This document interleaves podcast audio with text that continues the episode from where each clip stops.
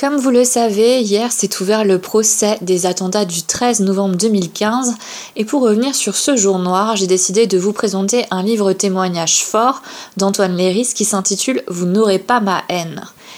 Antoine Léris est journaliste et il a perdu sa femme Hélène dans les attentats, plus particulièrement celui perpétré au Bataclan.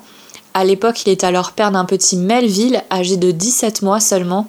Pour lui rendre hommage, il a décidé de prendre la plume via les réseaux sociaux quelques jours plus tard pour parler de son chagrin et non de sa haine. Ses paroles sont likées, commentées et partagées des milliers de fois. Son poste se transformera en livre, un témoignage bouleversant qui met la larme à l'œil à plusieurs reprises. Antoine Léris évoque tout d'abord le soir des attentats, l'attente insoutenable, les messages des proches et puis l'annonce de la sinistre nouvelle.